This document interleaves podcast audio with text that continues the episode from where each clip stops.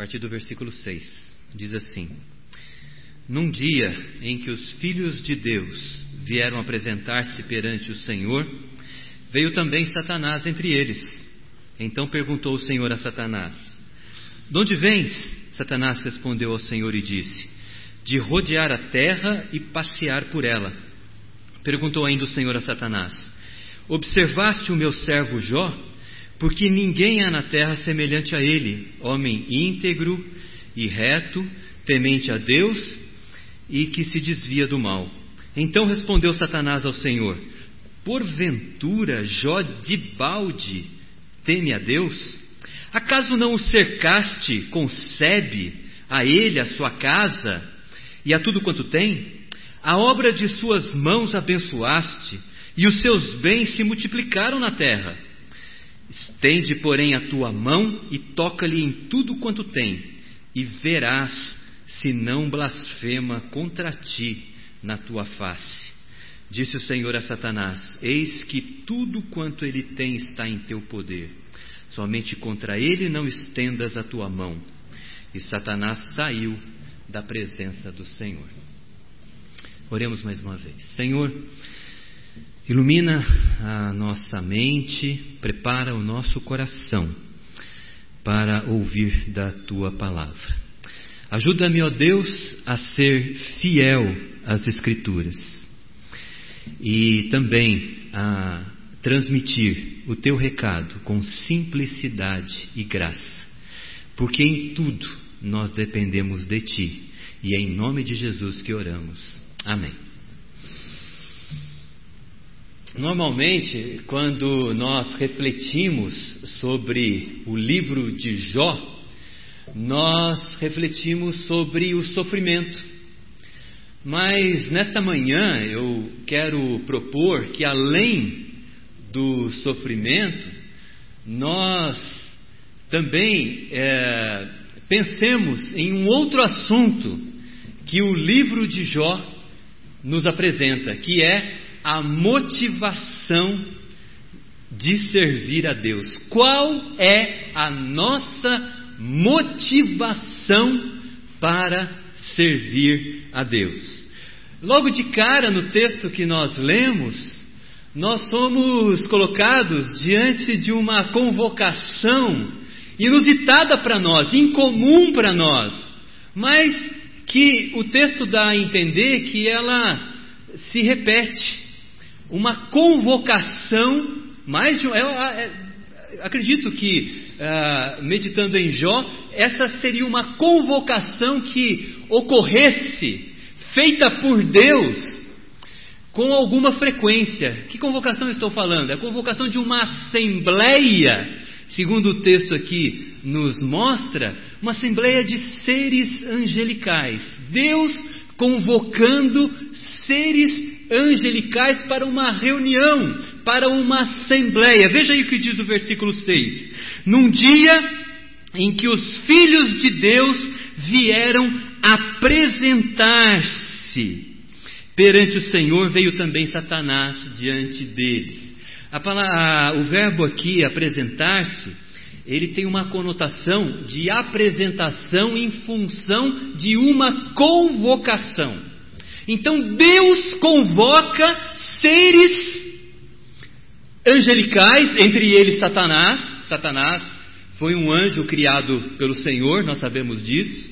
Ele foi criado por Deus. Ele decaiu da sua condição de santidade, mas ele também foi criado por Deus. Ninguém escapa dessa situação. O único independente criador é Deus, os demais são todos criatura. E como criatura, são também dependentes do Senhor. Então, essa convocação, ela não é, como disse para vocês, algo incomum naquele contexto, porque se você, se nós olharmos para o capítulo 2, verso 1, existe uma nova convocação. Diz assim: Num dia em que os filhos do Senhor vieram apresentar-se perante que os filhos de Deus vieram apresentar-se perante o Senhor, veio também Satanás entre eles apresentar-se perante o Senhor. Então, era algo que acontecia com uma certa periodicidade, uma certa frequência, essa assembleia de seres angelicais. E Deus então, ah, encontrando com Satanás, lhe faz uma pergunta, como diz o versículo 7, acompanhe aí. Ah, de onde vens? De onde vem Satanás?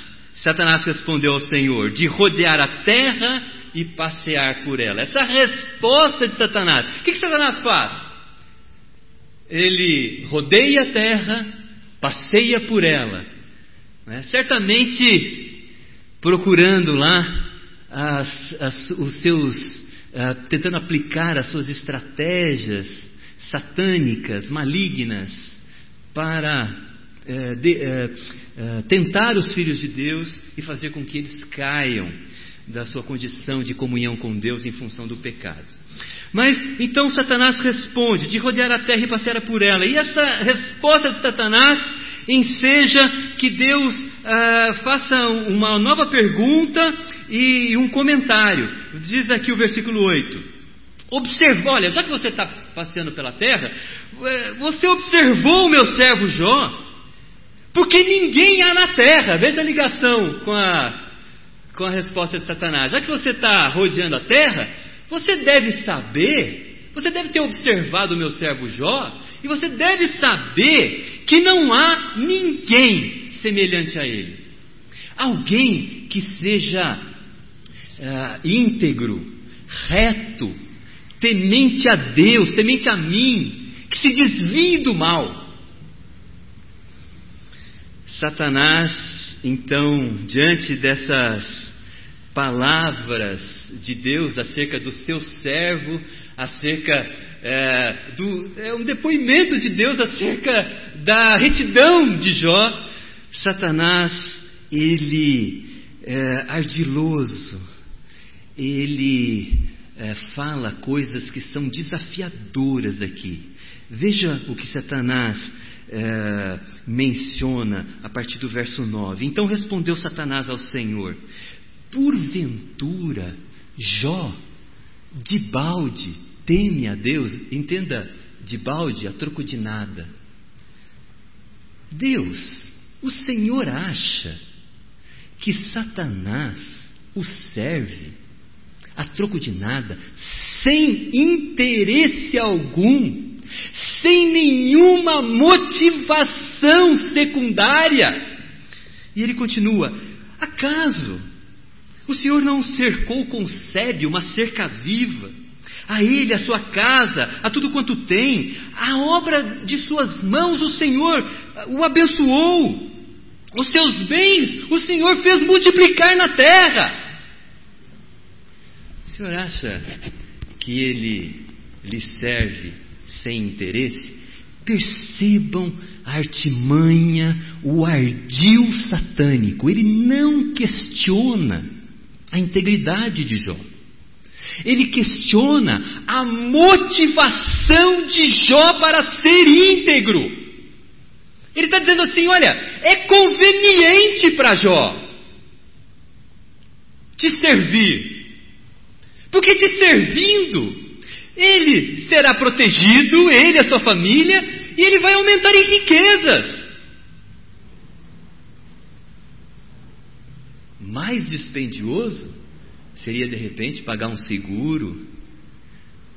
Seria de repente gastar dinheiro com guarda-costas para protegê-lo? É muito conveniente te servir. Perceberam a artimanha de Satanás?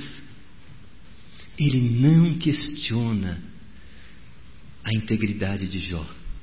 Ele questiona, olha, não, na verdade, Deus, no fundo, no fundo, Satanás está dizendo: na verdade, Senhor, não existe alguém que te sirva sem interesse. O Senhor acha que as pessoas o amam ou seguem a sua vontade porque é, têm prazer nisso? Porque querem andar contigo?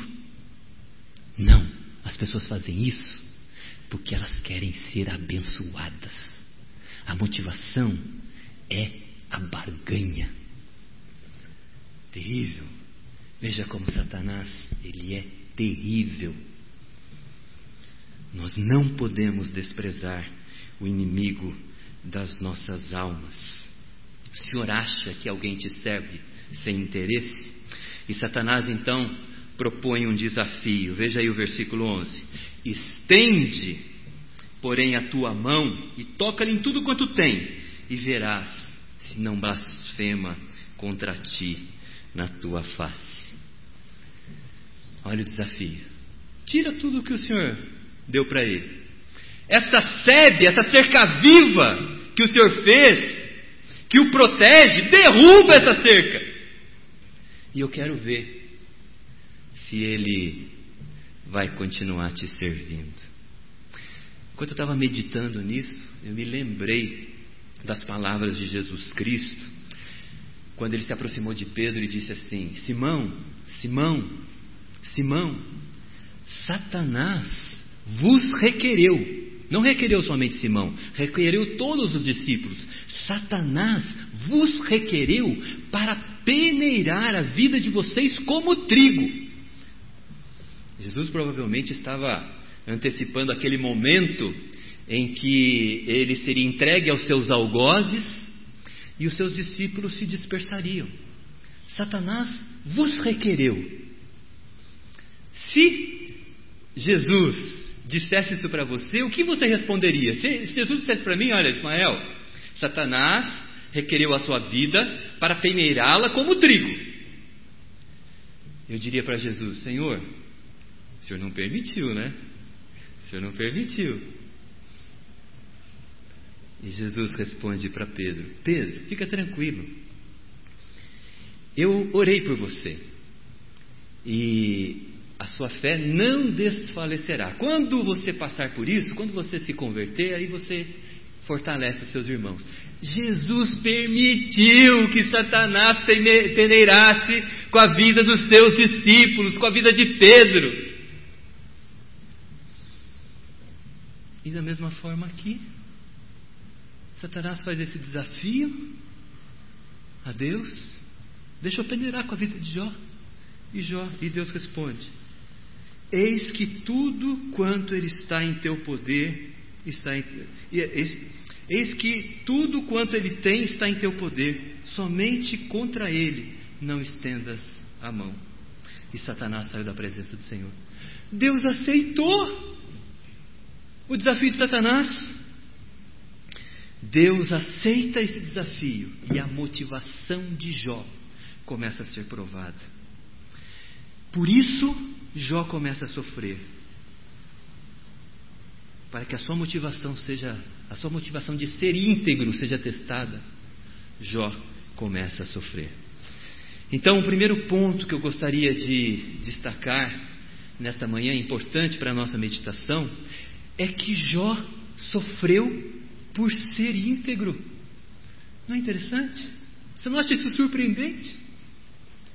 Jó começa a sofrer porque ele era um homem íntegro. Deus afirmou isso acerca dele. Veja o que diz o versículo 1, capítulo 1, versículo 1. Havia um homem na terra de Uz, cujo nome era Jó, homem íntegro e reto um homem íntegro é, é, é, é uma pessoa inteira, não é? Ele não é, ele é consistente. Ele não fala uma coisa aqui e depois desdiz a colar. É um homem íntegro, um homem reto que anda em caminhos que são os caminhos de Deus.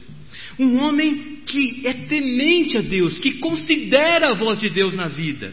Um homem que se desvia do mal. Ele, opa, aqui é bom eu não entrar.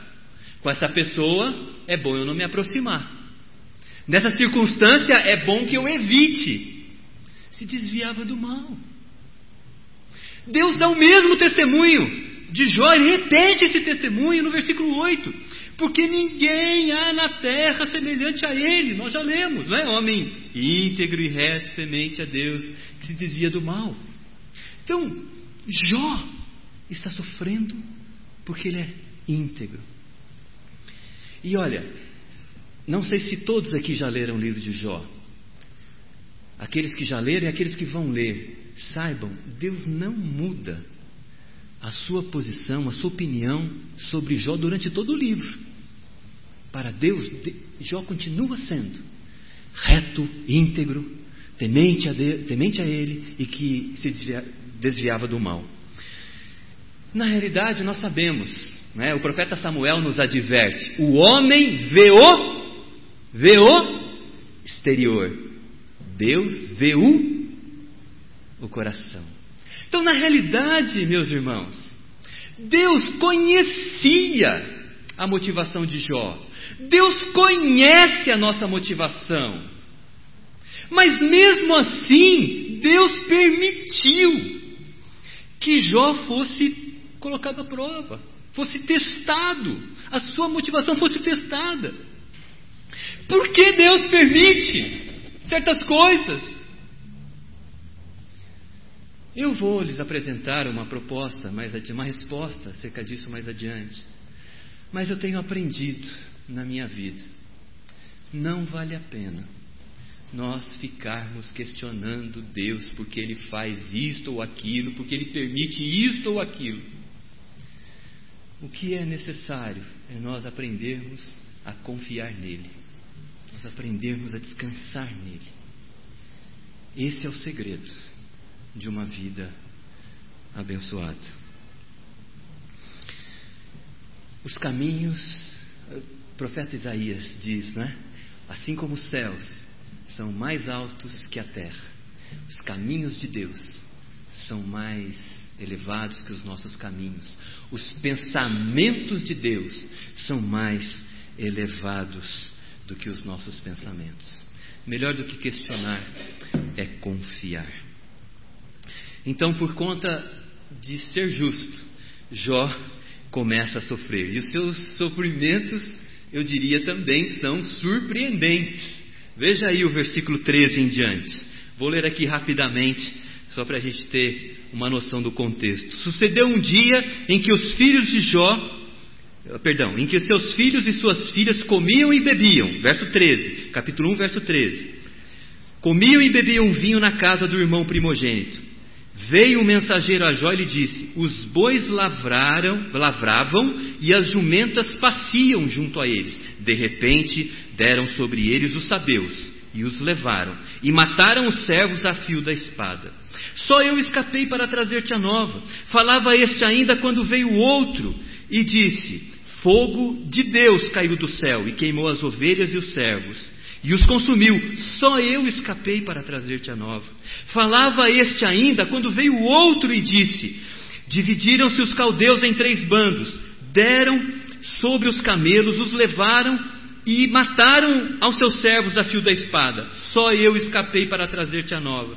Também este falava ainda quando veio outro e disse: Estando seus filhos e tuas filhas comendo e bebendo vinho em casa do irmão primogênito, eis que se levantou grande vento da banda do deserto e deu nos quatro cantos da casa, a qual caiu sobre eles e morreram. Só eu escapei para trazer-te a nova. Uma tragédia em cima da outra. Alguns autores dizem tragédias simultâneas.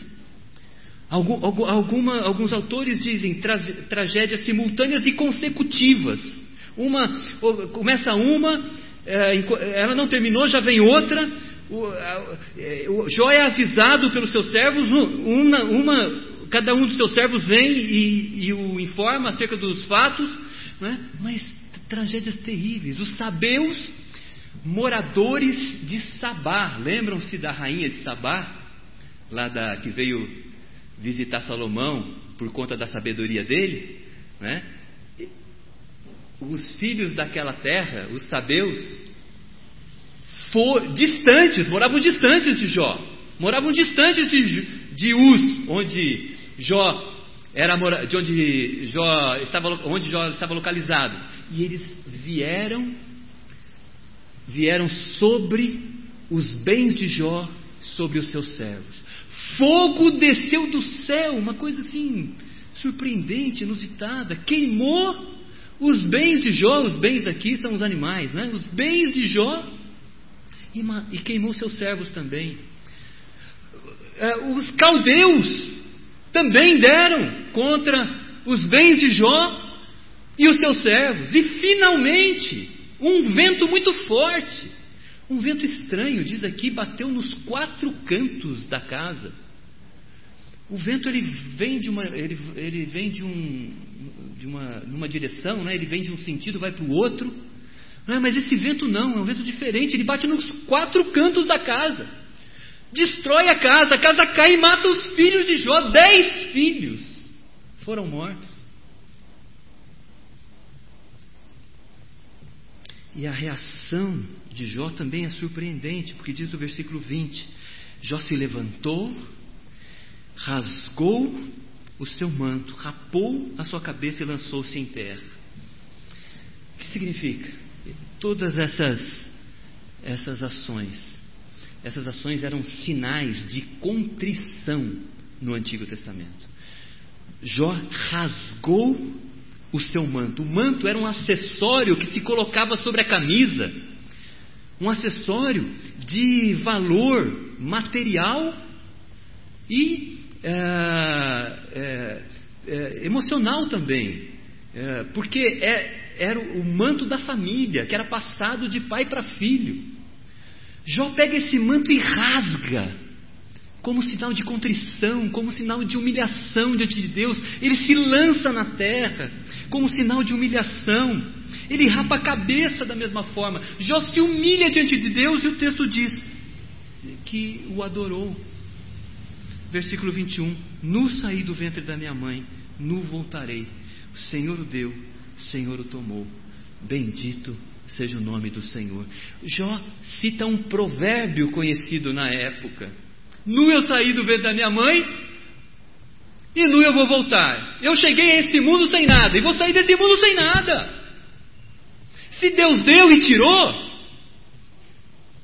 louvado seja o nome dele. A reação de Jó é surpreendente. Porque eu não sei como eu reagiria numa situação como essa, de tanto sofrimento. Ele se humilha e adora a Deus. E o versículo 22 dá testemunho dessa humilhação e da motivação correta de Jó. Porque diz assim: tudo isso Jó não pecou, nem atribuiu a Deus falta alguma. Então veja, nem sempre o sofrimento está ligado a pecado. Jó sofreu porque ele era justo. Nem sempre o sofrimento está ligado ao pecado. Isso também não é surpreendente para vocês? Porque muitas vezes a gente ouve: ah, Fulano está sofrendo, alguma coisa ele fez de errado. Nem sempre. E o texto diz que alguns amigos foram visitá-lo, né? Capítulo 2, verso 1, foram visitá-lo para consolá-lo. Que bom, né? Quando a gente tem amigos que, quando a gente sofre, nos visitam. E diz o verso 11: Ouvimos, ouvindo, pois, os três amigos, 2,11, ouvindo, pois, três amigos de Jó, todo este mal que lhe sobreviera, chegaram cada um do seu lugar Elifaz, Bildade, Zofar, são três amigos. E diz o texto aqui no final: eles combinaram de ir até onde Jó estava para condoerem-se dele e consolá-lo. Os amigos foram visitá-lo. E a compreensão dos amigos de Jó acerca da, da realidade, daquilo que ele estava vivendo, não era. Era essa compreensão, na verdade, comum que as pessoas têm. Todo sofrimento está ligado ao pecado. Abra aí na sua Bíblia, capítulo 4, versos 7 e 8. Veja uh, o que eles achavam do sofrimento de Jó. Capítulo 4, verso 7 diz assim: uh, Ele faz falando para Jó: Lembra-te, acaso já, pare, já pereceu algum, alguma pessoa inocente? Olha o que ele está propondo. Onde foram os retos destruídos? Os retos são destruídos. As pessoas inocentes perecem. Segundo eu tenho visto, disse ele faz, os que lavram a iniquidade semeiam o mal. Olha, era melhor não ter recebido essa visita. Quando você for visitar alguém, Não faça como os amigos de Jó.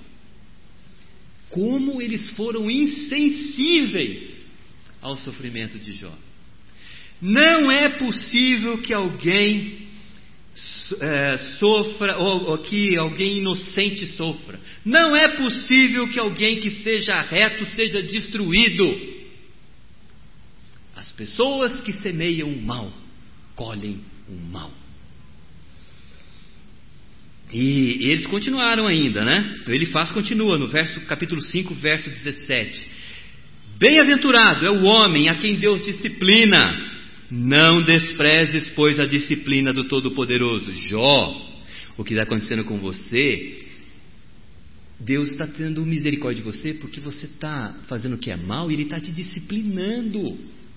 Você precisa entender isso. E você precisa se arrepender e aceitar a disciplina do Senhor. Mas Jó, ele se recusa a admitir, e durante o livro todo, a gente vai perceber isso, que o seu sofrimento guarda relação com seus pecados. Porque ele fala no capítulo 7, verso 21, se pequei, olha que Deus, olha o que Jó fala para Deus. Deus, se pequei, que mal te fiz a ti? Por que fizeste de mim um alvo para ti? Para que a mim mesmo me seja pesado, eu, o meu tudo que é, o meu corpo está sendo pesado para mim. Por que não perdoas? Tu és um Deus perdoador. Se eu pequei, me perdoa. E tiras a, a minha iniquidade. Jó, ele não aceita que ele está sofrendo por causa do seu pecado. Esse drama na vida de Jó nos ensina a sermos cautelosos com o sofrimento alheio. Muitas vezes nós sofremos por causa do nosso pecado, é verdade. Mas nem sempre é assim. E assim acontece com as pessoas também. Nós precisamos ser mais cautelosos quando abordamos as pessoas, os nossos irmãos, as pessoas que conhecemos em virtude do sofrimento delas.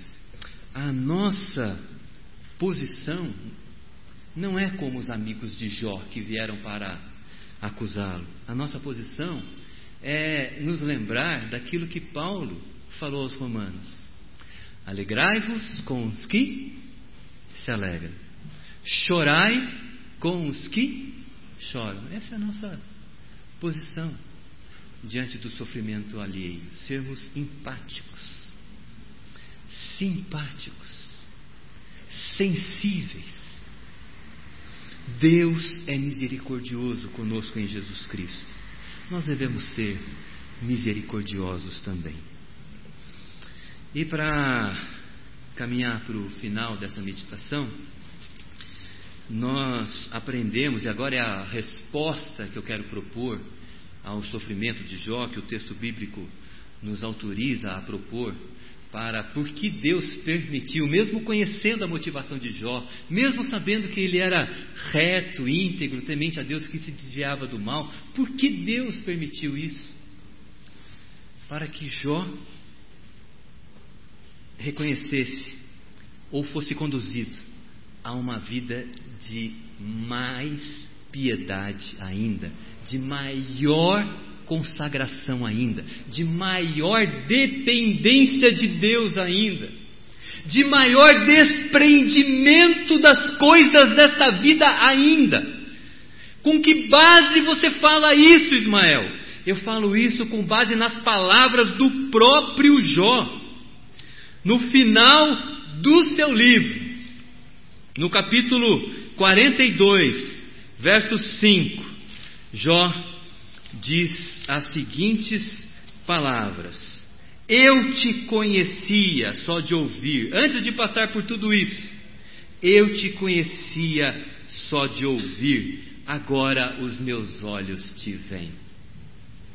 Eu te conhecia, Deus, só de ouvir, agora os meus olhos estão lhe vendo. Houve ou não houve uma aproximação?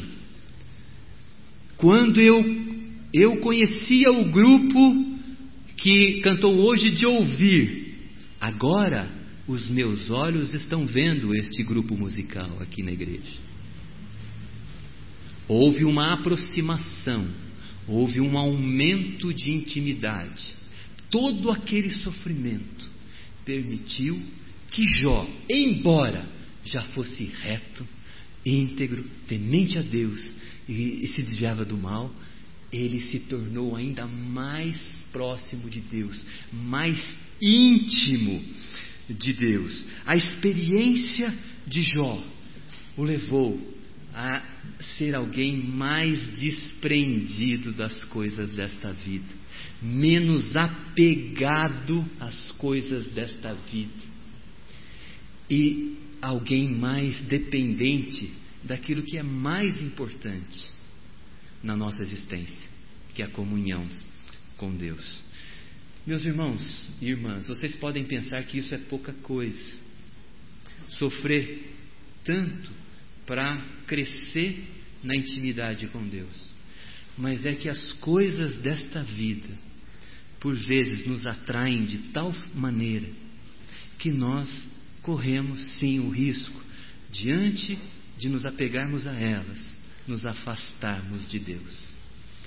Paulo estava preso em Roma e ele mandou uma carta para Timóteo e disse: Timóteo, vem depressa, eu estou sozinho, porque Demas, o meu companheiro, aquele que era meu companheiro, ele se afastou, ele, ele me abandonou. E Paulo disse: porque Demas o havia abandonado? Porque ele amou as coisas do presente século. Nós corremos sempre grave perigo, riscos de nos afastarmos de Deus por amarmos mais as coisas do presente século. Jesus Cristo, quando ele falou da parábola do semeador, ele comparou a semente à palavra, né? o lançar da semente à mensagem do Evangelho. E ele comparou os solos onde essa semente era lançada aos ouvintes, aqueles que ouvem a palavra. Ele disse: Olha, alguns ouvem a palavra, mas é como se essa palavra, como se essa, essa semente fosse lançada num solo cheio de espinhos. E ele explicou o que significava isso. São aquelas pessoas que ouvem a palavra, mas os cuidados deste mundo, a fascinação das riquezas, torna a palavra infrutífera. Então, essa experiência de Jó, depois de, de todo esse sofrimento, essa aproximação com Deus, para que ele aprendesse a ser menos ainda desapegado às coisas desta vida e mais apegado a Deus, foi algo muito importante e abençoador na vida dele. E eu gostaria de encerrar com algumas breves aplicações. Quero dizer que Deus quer que o sirvamos de maneira genuína, sem interesse secundário. A motivação que nós temos para servir a Deus importa. Importa muito. Cuidado com aquele tipo de religiosidade, obediência, resultado. Aí eu vou obedecer porque eu sei que Deus vai me abençoar. Eu vou obedecer, vou fazer certinho aqui, vou fazer certinho, porque Deus vai me proteger e vai me enriquecer e vai derramar as suas bênçãos sobre a minha vida, sobre a minha família. Nosso relacionamento com Deus precisa ir além disso, muito mais do que esse relacionamento binômio conduta, resultado, obediência, resultado. Jesus disse lá no Sermão do Monte: se a nossa justiça não exceder em muito a justiça dos escribas e fariseus, não entrareis no reino dos céus. Qual era a justiça dos escribas e fariseus? Justiça baseada na lei. Aí eu obedeço a lei, é o binômio. Eu obedeço a lei e Deus me abençoa. Não, a nossa justiça não é uma justiça baseada na lei. A nossa justiça é baseada nos méritos de Jesus Cristo. É baseada na fé em Jesus Cristo. Se você crê, você não tem mérito por crer. O mérito é de Deus que enviou seu Filho para morrer na cruz e nos salvar.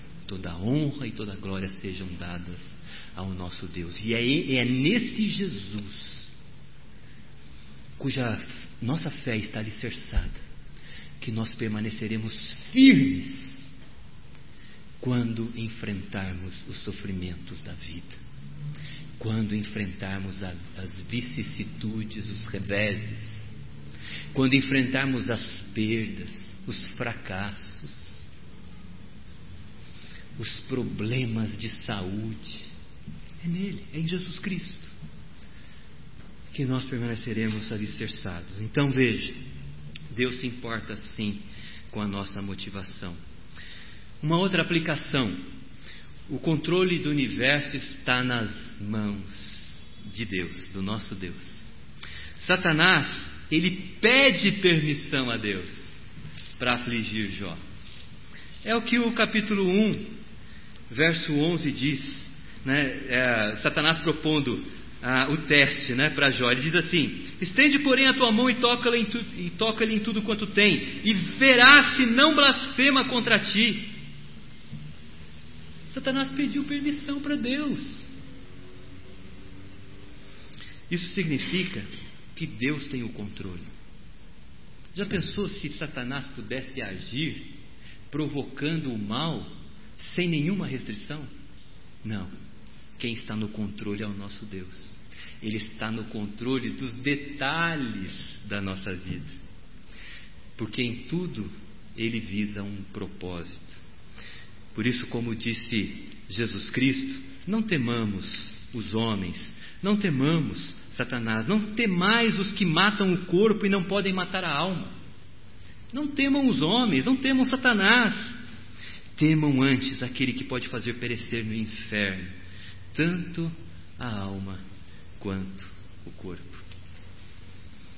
Cuidado, para finalizar, cuidado para não sermos cooptados, para não sermos seduzidos pelos cuidados deste mundo e pelas fascinações deste mundo. Cuidado. Que Deus tenha misericórdia de nós e aplique a Sua palavra na nossa vida para a glória dele. Amém.